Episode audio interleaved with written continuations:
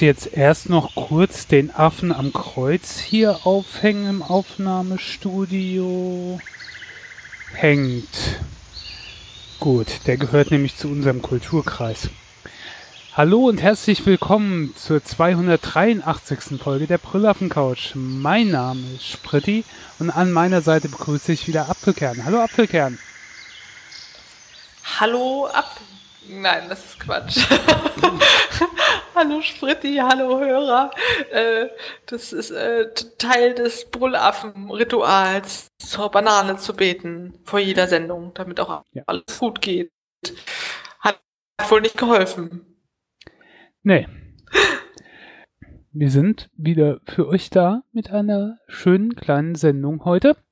Und äh, wer das nicht mitbekommen hat, die CSU dreht wieder ein bisschen durch und will jetzt wieder überall Kreuze aufhängen, weil, na Gott, wir hier scheinbar nicht Staat und Politik trennen. Aber sich über Erdogan aufregen, das können sie dann auch wieder. Ach, naja. Ähm, legen wir los mit unserer Sendung. Und ich möchte es gleich mit einer Empfehlung beginnen.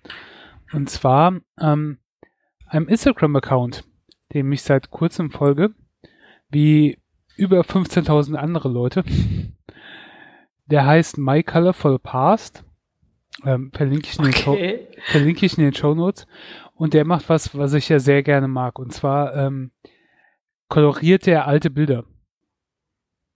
Der hat, äh, sagen wir mal, aus Zeit des amerikanischen Bürgerkriegs, äh, Bilder von äh, aus der Zeit von Lincoln und so weiter, ähm, die er koloriert. Oder sie? Ich weiß gar nicht, wer dahinter steckt. Ähm, und ich finde es total faszinierend. Ich hatte schon mal erwähnt, dass ich, dass ich das cool finde, diese, diese alten Schwarz-Weiß-Bilder, die dann Farbe bekommen oder so. Ähm, ja, und der hat teilweise die ältesten Bilder, die in den USA halt aufgenommen wurden, dann koloriert, auch modernere mit ähm, von irgendwelchen Hitchcock-Filmen oder von, von äh, Muhammad Ali, so aus der Zeit. Und ja, ich finde das total cool, weil man hat ja immer eine Vorstellung, wie irgendwas aussieht, aber wenn du kennst ja nur die Bilder wie schwarz-weiß, aber damals war ja auch alles in Farbe, so wie es für uns heute auch ist. Und zumindest hm. mir fehlt diese Vorstellung, das so äh, da hinzubekommen.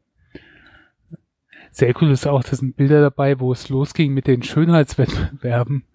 Ähm, äh, als es langsam losging, hat er von 1922 ein Bild von äh, zwei Siegerinnen dann koloriert, die dann auch mit halt nicht im Bikini oder so da sind, sondern schon aber halt in der Bademode von der Zeit und es sieht so ulkig aus mit Farbe, bekommt es dann noch, ja, wird's noch lustiger. Ja, ich finde, äh, sehr cooler Account, den man ähm, folgen kann auf Instagram. Mir ich glaube, man denkt Spaß. halt, also ich stelle mir diese Menschen auf den Schwarz-Weiß-Bildern auch immer nur in Schwarz-Weiß vor, oder? Ja. Es ist ja, ja genauso, wie es einem selbst nicht einfach fällt, sich seine Großeltern als Teenager vorzustellen, auch wenn die mal welche waren. Und das gibt dem schon was ganz Eigenes, was Surreales. Finde ich auch sehr, sehr schön. Was mir auch gefällt auf dem Kanal, die Menschen werden halt nicht alle wunderschön dargestellt. Weißt du, es gibt doch auch so Kolorationen von alten Bildern. Ich denke da immer so an junge Großmütter, da sehen die alle aus wie Topmodels. Aber hier haben die Leute halt auch Falten, graue Haare, Pigmentflecken. Also das ist schon noch schicker halb abgerissene ja. Kopfhäute, aber das ist ein Einzelfall. ja, doch, ja. finde ich cool. Ja. Ne, finde ich äh, sehr coolen Kanal. Äh, wie gesagt, Link in den Show Notes. Oh, und was mir da einfällt, ich hatte heute eine Patientin, die, also man, man muss sich immer identifizieren mit seinem Geburtstag und dann kriegt man so ein Patientenarmbändchen, damit man auch der richtige Frank Schneider ist, der da auf Station sitzt und man nicht mit den anderen drei Frank Schneiders im Krankenhaus verwechselt wird. Oder wenn man umkippt äh, im Aufzug, damit man dann schneller zugeordnet werden kann, was dann sein könnte. Genau. Genau. Und da muss man halt auch mal seinen Geburtstag nennen. Und das war eine alte Dame, die meinte, na ja, wissen Sie nicht, das ist der Kaisergeburtstag, den ich teile. Und ich so, der Kaisergeburtstag? Bitte was? Und sie so, der, der Kaisergeburtstag. Also den feiert man jetzt schon eine Weile nicht mehr, aber äh, Kaiser Wilhelm, na, 27.01., das wurde immer groß gefeiert. Habe ich noch von früher gehört. Aha, okay. War mir auch nicht klar. Hätten mir aber klar sein können. Ich meine, die ganzen royalen Völkchen werden ja zelebriert und bewundert. Zum Beispiel die Käthe, die schon wieder ein Kind geworfen hat. Dann äh, reden wir noch über was anderes, wo ich schon mal drüber gesprochen habe. Das ist ein paar Folgen her, da habe ich erzählt, wie die, dass die Deutsche Post oder DHL so ein bisschen Vorreiter ist, äh, was diese Lieferwagen angeht mit äh, Elektro. Also umweltfreundlich, weil äh, halt kein LKW-Hersteller irgendwas machen wollte. Und da habe ich jetzt wieder was gelesen, was mich fasziniert hat und was ich eigentlich auch ähm, extrem cool finde. Und zwar äh, hat Volvo jetzt den ersten Großserientruck, ähm, den strombetriebenen Großserientruck vorgestellt. Und zwar in Form von einem äh, Müllwagen. Kann der demnächst schon auf die Reise gehen. Ähm, das Ding hat äh, 16 Tonnen Gesamtgewicht, hat kommt bis auf 250 PS, hat äh, ich glaube zwei bis sechs Batteriepakete da drin, ähm, die jeweils um 520 Kilo oder so wiegen. Auf jeden Fall kommt er auf eine Reichweite zwischen 100 und 300 Kilometer. Ähm, muss äh, ungefähr 13 Stunden wieder aufgeladen werden und das ist für so Müllwagen oder Straßenreinigung oder sonst in diese diese Bereiche, die in der Stadt unterwegs sind. Ähm, ja kein Problem, weil die stehen ja nachts eher auf dem Betriebshof und äh, in der Zeit können sie dann auch wieder aufladen. Und ähm, machen aber noch weiter. Es geht dann auch in, in LKW-Form, weil Volvo ja mit Renault zusammenhängt, beziehungsweise Renault gehört, glaube ich, zu Volvo, so rum. Und äh, Renault wird auch demnächst äh, LKWs äh, auf den Markt bringen. Die haben schon 2009 angefangen, äh, so, so äh, Versuchsfahrzeuge zu testen. Und das Ganze wird halt, ist halt jetzt alles keine Zukunftsmusik mehr, weil, wie gesagt, die, was Volvo jetzt vorgestellt hat, der FL Electric, ähm, der wird demnächst in Betrieb genommen von der Spedition in, in äh, Schweden und von einem Abfallentsorgungsunternehmen. Und ab 2019 kommt dann, und das ist halt das Besondere, die Großserienproduktion. Es gibt zwar schon, ne, Elektro-LKWs und Sachen, die dann der Entwicklung sind, aber das ist halt jetzt der erste, der in Großserie ähm, hergestellt wird. Und 2019 wird er dann halt auch nach äh, Europa verkauft. Dann werden wir früher oder später auch sowas hier in der Form sehen.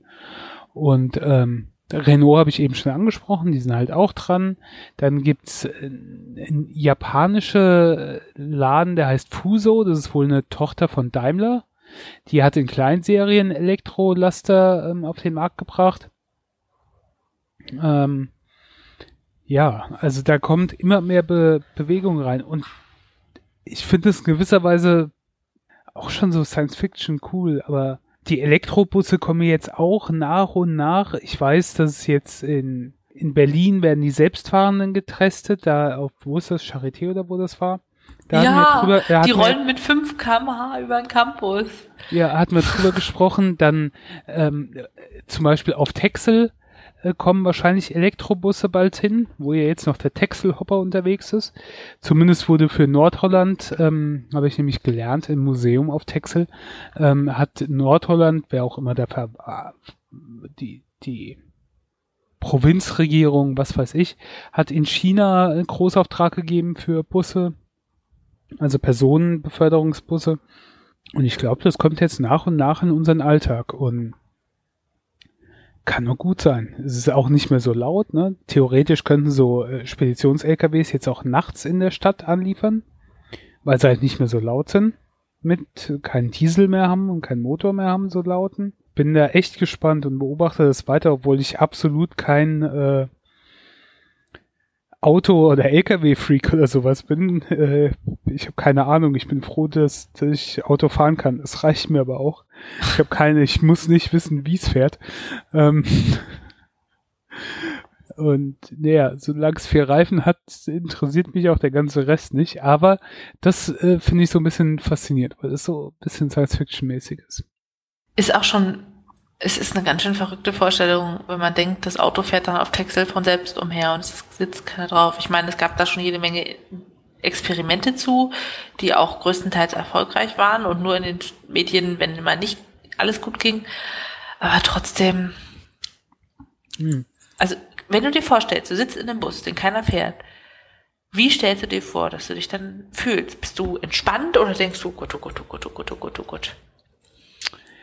Äh, das auf Texel, muss ich sagen, das geht nur da um Elektrobusse, die sind nicht selbstfahrend. Die selbstfahrend sind okay. das, was sie auf der Charité machen und das kommt auch an verschiedenen Stellen, aber auf Texel, soweit ich das zumindest es war auf Holländisch. Ich habe es grob versucht zu übersetzen. Dann, wenn ich das richtig verstanden habe, äh, sind das normale Busse nur halt mit Elektromotor und keine ähm, Dieselbusse mehr. Aber ein Fahrer sitzt wohl noch drin.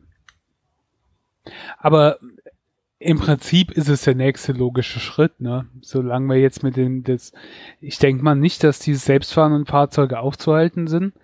Klar, es gibt Unfälle, es gibt Todesfälle, eins, zwei, aber ähm, ich denke mal, früher oder später wird das, ist das der nächste logische Schritt, dass diese LKWs oder Busse oder sonst was dann äh, halt auch zu selbstfahrenden Elektrobussen werden. Hm. Ja, also wenn auf Schienen irgendwas selber fährt, dann fühle ich mich auch noch entspannter, als wenn es sich in dem Verkehr einsortieren muss. Mhm. Ja. Naja, aber irgendwann wird das wahrscheinlich auch Normalität. Wo ich ja Angst vor habe, und ich denke mal, das sind noch so 10, 15 Jahre von entfernt, äh, aber äh, wenn wir unsere fliegenden Autos haben, wie zum Beispiel in hier in dem Bruce Willis Film, das, äh, wie heißt das, das fünfte Element, äh, wo, wo die Autos hoch und runter fliegen und viele Stockwerke übereinander und so weiter. Und dann da habe ich Angst davor, wenn das nicht selbstfahrend ist, dass es dann halt Zusammenstöße gibt. Weil da, da fliegen die Leute dann kreuz und quer, so wie sie jetzt Auto fahren. Das, das, mhm. ähm, da bin ich mal gespannt, wie sie das äh, lösen werden. Aber ich denke mal, das werden wir auch äh, in den nächsten Wochen oder Monaten dann sehen. Ich frage mich halt auch, wie markieren die dann die Luftstraßen? Also du kannst ja da nicht einfach hingehen und ja. sagen, so, hier ist die Fahnenbahn, hier ist der Mittelstreifen, da ist die Leitplanke, jetzt, jetzt halte ich mal dran. Ja, und, und wer definiert, was ein Geisterflieger ist, wenn keine Spur vorhanden ist? Geisterflieger, das ist ja großartig. Ja. Achtung, Geisterflieger unterwegs. Ähm, gut. Ja, also das zu Promi Promporum. Äh, kommen wir zu anderen Dingen, die in gewisser Maße zumindest auch mit der Umwelt zu tun haben. Ja, wenn wir dann in 15 Jahren auf geordneten oder weniger geordneten Bahnen über die Welt schweben, können wir ja natürlich auch locker äh, über die Meere segeln. Vielleicht nicht die langen Strecken, aber die kurzen. Und Traum wäre es ja mal, sich dann das Great Barrier Reef anzugucken. Ist ja super schön, so von oben, so blaues Wasser, orange Korallen. Aber wenn wir so weitermachen, wird das Ganze vielleicht nichts. Vor allem, wenn wir so langsam die fliegenden Autos entwickeln und so schnell die Korallen absterben lassen. Ich habe einen Spiegel, nein, doch, Spiegel, irgendwie dachte ich Sterne. Naja, ich habe einen Spiegelartikel gelesen über das Korallensterben. Und zwar gibt es einen neuen Artikel in der Nature, wo 2016 untersucht wurde, wie viele der Korallen zerstört wurden Anfang und Ende des Jahres. Und zerstört äh, wurde definiert mit Entfärbung der Korallen. Also Korallen sind eine Symbiose aus Algen, die geben die Farbe und Nesseltiere, die geben quasi die Grundstruktur. Und diese Grundstruktur kann verkalken, muss aber nicht. Es gibt da ganz verschiedene Nesseltiere, so äh, Skelettkorallen, Weichkorallen, also das ist eine umfangreiche Sache. Und wenn das Wasser zu warm wird, dann werden die Algen giftig für die Korallen und werden deshalb abgestoßen. Und dadurch entfärben sich die Korallen. Und dieses Entfärben kann zum Tod führen, denn die Algen haben da eine Unterlage, auf der sie dann sitzen und mit dem Sonnenlicht ähm, quasi Photosynthese machen können. Und das ernährt die, Kur äh, die Nesseltiere zum Teil mit. Und wenn die Algen dann abgestoßen werden aufgrund der Temperatur, tut es der Koralle nicht gut, weil die Nesseltiere und die Alge schlechter ernährt sind. So. Und tja, das ist also die Sache. Wasser wird wärmer und es stirbt alles ab. Wenn es nur eine kurzfristige Sache ist, dann kommen die Algen wieder, die Korallenskelette können wieder aufblühen, sozusagen. Aber wenn es weiter so erhöht bleibt, dann war es das mit bunten Korallenriffen. Und die haben dann halt so eine Grafik gemacht, wie viel abgestorben ist. Mhm. Aber was ich so erschreckend fand, 30 Prozent der Korallen sind zerstört innerhalb des Zeitraums März bis November 2016. An der Westküste, nee, an der Ostküste Australiens. Unglaublich, oder? Dann gibt es noch ein hm. paar Unterschiede zwischen nördlichen und südlichen Sektor. Dem nördlichen Sektor geht es tendenziell schlechter als im südlichen, aber wow. Ich hätte irgendwie gedacht, das ist so ein kontinuierlich langsamer Prozess. 10% im Jahr ist ja immer noch richtig viel. Nö. Also die nördlichen Riffe sind irgendwie zu weniger als einem Prozent nicht ausgebleicht. Das heißt, Großteil ist tot. Hattest du das so im Gedächtnis? Also die Details war dir klar, nicht. wie scheiße es ist? Ich habe eigentlich gedacht, es wäre schon längst kaputt, weil das liest mir immer wieder, dass das ah. kaputt geht und so weiter und was wir alles kaputt machen. Also wir Menschen jetzt. Ach. Das ist ganz schön krass. Und da gibt es ja immer noch Leute, die behaupten, Klimawandel also, das ist alles eine große Lüge. Fake News. Ja, das macht einen dann ganz schön betroffen. Und es ist ja irgendwie nur einer, der laut schreit. Naja. Nee. Also nehmt mal wieder das Elektroauto und fliegt nicht so oft mit eurem eigenen. Ja. Das ist nicht gut für die Korallen. Also ich weiß nicht. Das hat jetzt keinen direkten Einfluss auf mein Leben, dass ich sage, ich lebe jetzt vegan in einem Zelt und fahre nur noch Fahrrad. Aber du, du, du fährst vegan Fahrrad in einem okay. Zelt? Ja. Nee, natürlich nicht. Das ist im Prinzip für mich jetzt hier ist Great Barrier Reef ist völlig egal oder ziemlich egal, aber insgesamt ist es halt schon traurig, wenn man so sieht, wie wir Menschen mit der Welt umgehen und so. Ich denke mal, natürlich kann man da im Großen jetzt nichts machen. Ich kann es jetzt nicht retten, aber man kann für sich halt so Kleinigkeiten machen, so beim Mülltrennen anfangen oder sonst irgendwas oder Müll aufheben und in den Eimer schmeißen, nicht auf den Boden fallen lassen. So ganz banale kleine Sachen, aber es sind so halt kleine Sachen, die äh, ja, wo man nur hoffen kann, dass möglichst viele vielleicht irgendwie sowas machen und das dann zumindest einen positiven Effekt hat. Ja. Ja, ich denke jetzt auch nicht primär Great Barrier Reef. Es ist einfach nur eine Manifestation dessen, wie schlimm es eigentlich ist. Ja. Ja, wollte ich mal erwähnen, damit unsere Dschungelfreunde auch die Biobananen essen. Okay. Wem es gut geht, wer keine Probleme momentan mit der Umwelt hat, sind Spatzen, besonders rote Spatzen. Ich sollte einen Mann in einem Hotel treffen. Sie sagten, es handelt sich um einen Staatsfeind. Dafür sollte meine Mutter alle Ärzte kriegen, die sie braucht. Sie haben ihm die Kehle durchgeschnitten. Es durfte keine Zeugen geben. Also stellte man mich vor die Wahl zu sterben oder ein Sparrow zu werden, ein Spatz. Vom heutigen Tag an werdet ihr zu Sparrows. Ihr werdet in psychologischer Manipulation ausgebildet. Wenn wir mit dir fertig sind, existiert dein jetziges Ich nicht mehr. Es gibt einen Verräter in der Regierung. Sein letzter bekannter Kontakt ist ein Amerikaner. Gewinn sein Vertrauen. Habe ich Sie nicht gestern im Schwimmbad gesehen? Heißt es, wir werden Freunde? Würden Sie das wollen?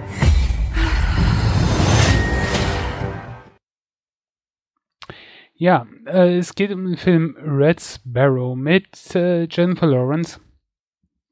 Äh, ich habe den Trailer gesehen und ich weiß nicht, ob wir letztes Mal nur in der Pre-Show drüber gesprochen haben oder in der Sendung an sich. im Prinzip vom, vom Trailer her und so weiter habe ich gedacht, oh, alles klar, das ist ein Black Widow-Film, nur äh, ohne die Rechte von Marvel. Ja, ähm, es ist ein, ein Thriller, ein Spionage-Thriller natürlich, der mit Kalten Krieg, mit Russland, USA spielt. Ähm, ich weiß gar nicht, hat er basiert, glaube ich, auf einem Roman.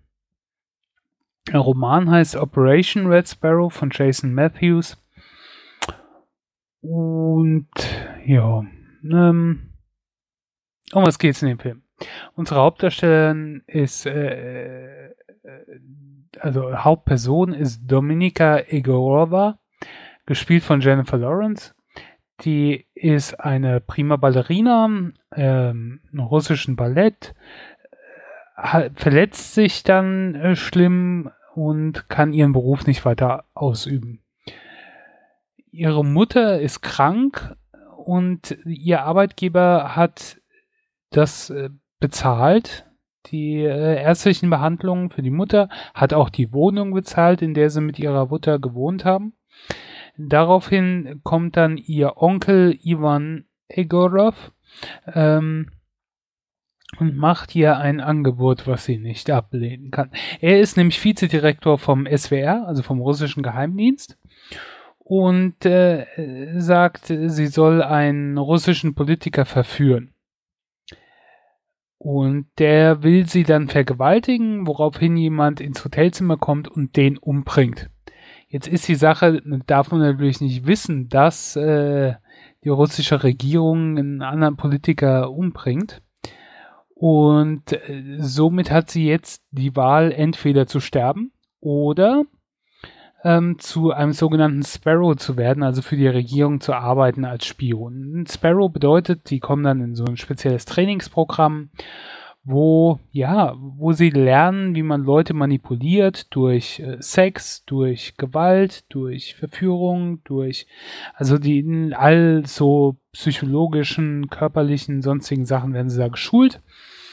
Das ist ähm, sehr brutale, sehr harte Ausbildung und ähm, dann gibt es das Problem, dass ein Maulwurf gibt, der für die Amis arbeitet. Man weiß aber nicht, wer das ist.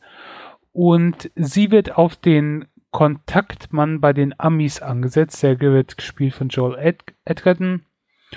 Und ja, dann ist es der typische Spionagefilm. Du weißt nicht, wer steht auf welcher Seite, was ist echt, was ist nicht echt und so weiter. Ja.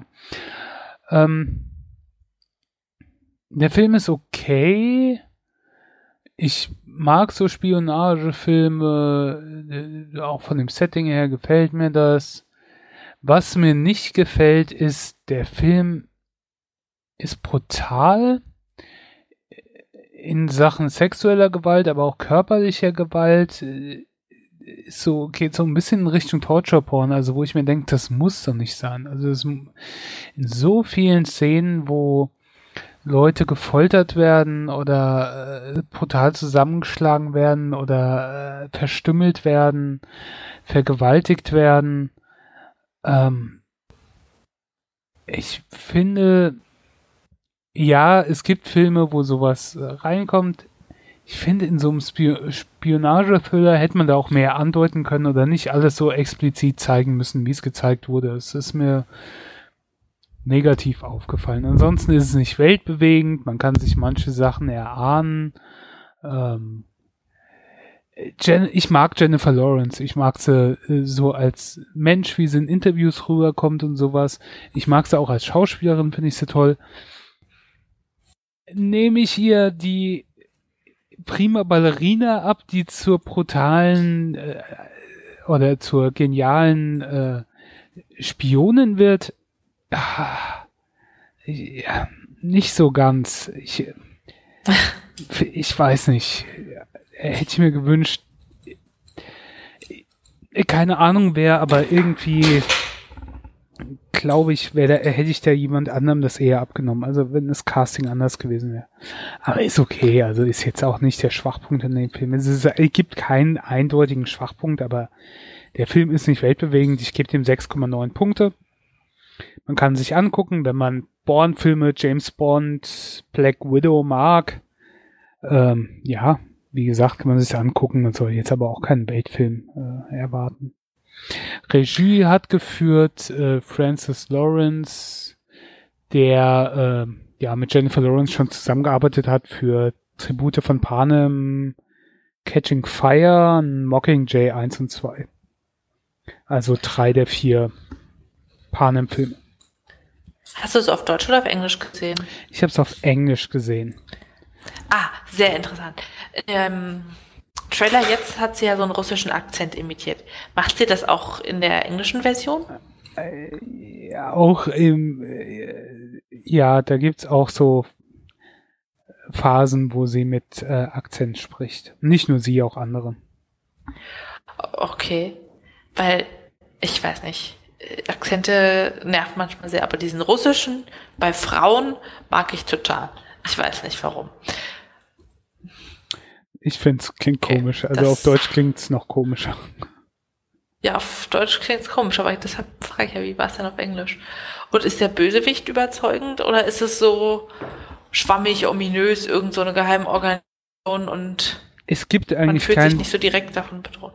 Es gibt nicht den einen Bösewicht. Also es gibt einen großen Unbekannten, den wir rausfinden müssen. Und dann gibt's diverse Leute auf diversen Seiten, die wirklich guter ist da drin keiner.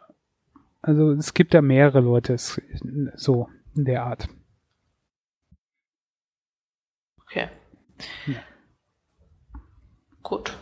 Ja. Ja, also ich mag auch Jennifer Lawrence und kann mir vorstellen, den anzugucken, aber erst in ein paar Jahren, wenn es den dann auch Ja, auf irgendwelchen Streaming-Diensten gibt. Ist jetzt nicht so, dass ich mit den Hufen scharre und sage, oh, Deadpool, äh, was?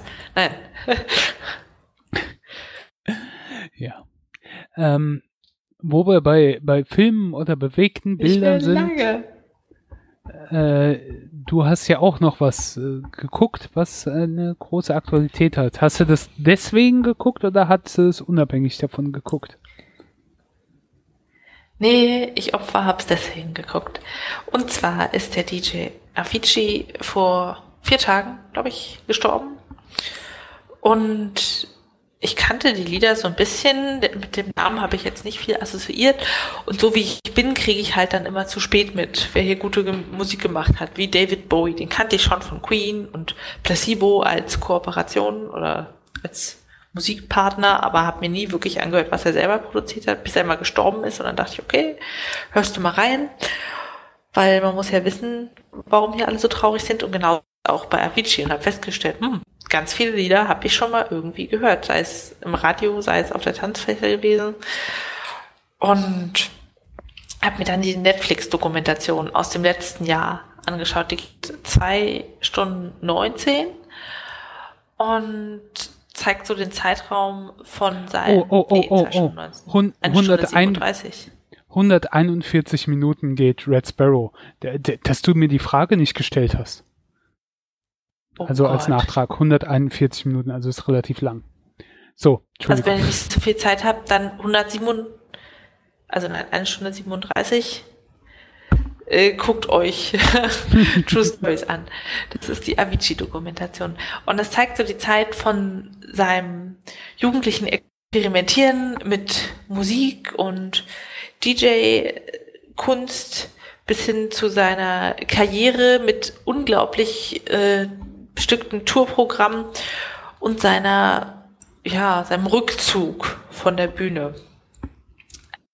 Kurz, es ist äh, ein Schwede namens Tim Bergling, der früh angefangen hat, Musik zu machen, unglaublich Spaß daran hatte, kreativ war, einen eigenen Stil entwickelt hat und dann einfach Glück hatte, dass es international so gut gepasst hat, dass er einen Manager hatte, der das vermarkten konnte und die Sachen sind einfach gut angekommen und so kam es knall auf Fall. Er war plötzlich berühmt, konnte es selbst nicht so ganz fassen und hat dann so von 2008 bis 2016 irgendwie knapp 1000 Shows gespielt und war dauernd unterwegs, quer durch die Welt.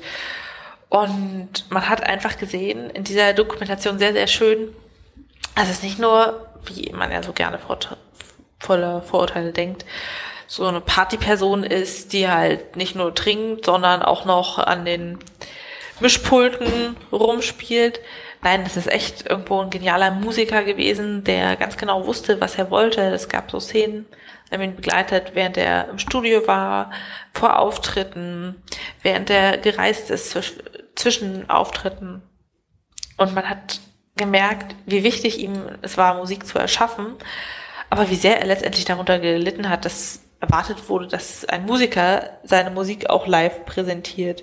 Das war ihm als introvertierte Person einfach nichts. Es war Stress im Mittelpunkt der Aufmerksamkeit zu stehen und der Weg für ihn, damit klarzukommen, war der Alkohol, weil dann ist man ruhiger, dann kann man sich besser gehen lassen und hat nicht immer so Panikattacken, bevor man auf die Bühne geht. Und dann wird eben so mitverfolgt, wie der Erfolg ihn auslaugt, wie er viel trinkt, eine Bauchspeicheldrüsenentzündung hat, in New York im Krankenhaus ist, in Australien im Krankenhaus ist, dann Gallenblase und Blinddarm entfernt bekommt, wie er auf Schmerzmedikamenten ist und einfach wegschläft mitten im Gespräch, weil er so sediert ist, wie es ihn persönlich fertig macht, verändert. Es ist wirklich schön dargestellt. Sie haben ihn da äh, scheinbar mehrere Jahre verfolgt oder zumindest Material aus mehreren Jahren zusammengeschnitten. Und ich finde, es gab, das Ganze gibt einem einen sehr persönlichen Einblick. Es wird nicht unbedingt Wert auf eine musikwissenschaftliche Seite gelegt, sondern es geht mehr um eine Biografie. Und das fand ich sehr faszinierend. In dem Film kommt er sehr sympathisch rüber und ich habe mich schon vorher gefragt, als ich gelesen habe, kurz so in den Artikeln, ja, er hat mit äh, 26 seine Karriere beendet und gesagt, so, das ist mir zu viel. Da dachte ich mir, meine Güte, der hat einfach keinen Bock mehr oder dem gehen die Songs aus oder der muss jetzt erstmal einen Entzug machen, so die klassischen Star-Allüren. Aber nee, es war einfach ein introvertierter Mensch, der damit nicht klar kam, dass alle ihn ankreischen und sagen, kann ich ein Foto mit dir machen? Und ich finde es auch ganz schön, dass die Dokumentation nicht mit seinem Tod endet. Das ist irgendwie dann auch ein positiverer Ausklang, sondern damit, ja, dass er seine Karriere beendet. Und das war alles sehr, sehr schön und nicht wertend dargestellt. Also wenn man sich so ein bisschen für Electronic Dance Music oder Avicii oder Tim Berkling, wie er bürgerlich heißt, interessiert, ist es von mir echt eine Empfehlung. Ich würde sagen, jetzt kommt's neun von zehn Bananen. War super Unterhaltung und einfach schön gemacht.